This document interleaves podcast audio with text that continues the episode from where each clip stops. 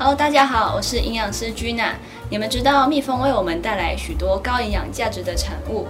那除了我们常听到的蜂蜜之外呢，其实还有蜂胶和蜂王乳哦。那大家知道这三个有什么差别？各自的营养价值又是什么呢？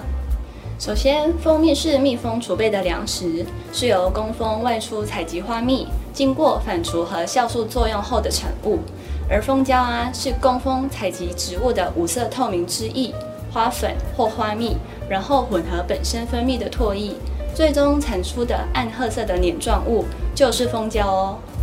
那蜂胶有什么作用呢？在蜂巢啊受到灰尘、昆虫或是风雨的侵袭后，蜂胶可以用来修补蜂巢哦。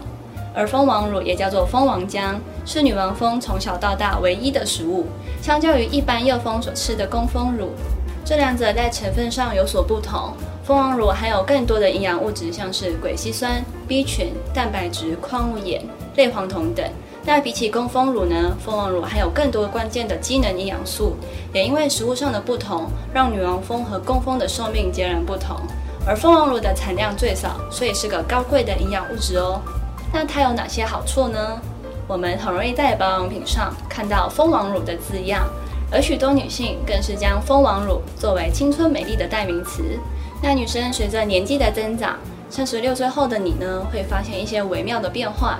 而蜂王乳有一种成分叫做癸烯酸的不饱和脂肪酸，可以协助调节生理机能。那许多蜂王乳的产品呢的品质标准，大多数都会看癸烯酸的含量。另外呢，日本有多项研究指出，定期使用蜂王乳能维持熟龄期健康哦。蜂王乳具有多种营养素，其中啊，B 群的 B1、B2 和烟碱素能增进皮肤的健康。另外啊，国外也有一份文献指出，蜂王乳对关键蛋白的生成也有帮助，因此可能对养颜美容也有一定的帮助哦。感觉蜂王乳对女性是很棒的东西。那蜂王乳要怎么吃比较好呢？如果要吃蜂王乳，有建议两个时段，像是饭前吃或是饭后两小时吃会比较好。那另外呢，根据行政院农改场的研究显示，每天呢建议食用大约三到五克的蜂王乳。那过量使用呢，其实并不会带来其他的好处，所以我们应该要适量食用哦。不过其实啊，很多人都没有办法接受新鲜蜂王乳的味道。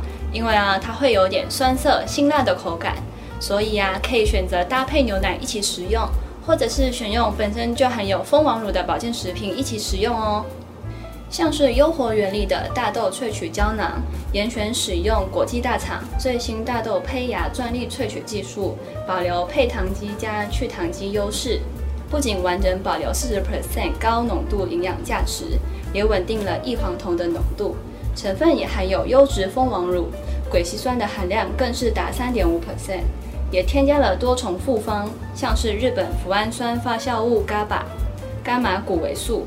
GABA 让熟龄期能够比较轻松自在，在维持健康的同时，也能保持青春美丽。那最后呢，提到蜂王乳，很多人可能就会担心说，蜂王乳是不是含有雌激素呢？其实啊，蜂王乳中含有的动物性雌激素和我们女生的相似度高，但是啊，每个人的体质不同，所以接受程度也不一样。那么以下四个族群可能要留意一下哦，像是有妇科相关困扰者，或者是青春期前的孩童、孕妇，或是天生不适合吃蜂蜜产品的人。不过基本上大部分人都是可以使用蜂王乳的。如果疑虑，可以在使用前先咨询营养师或专业医疗人员哦。那今天的节目就到这里了。如果有任何问题，可以在底下留言。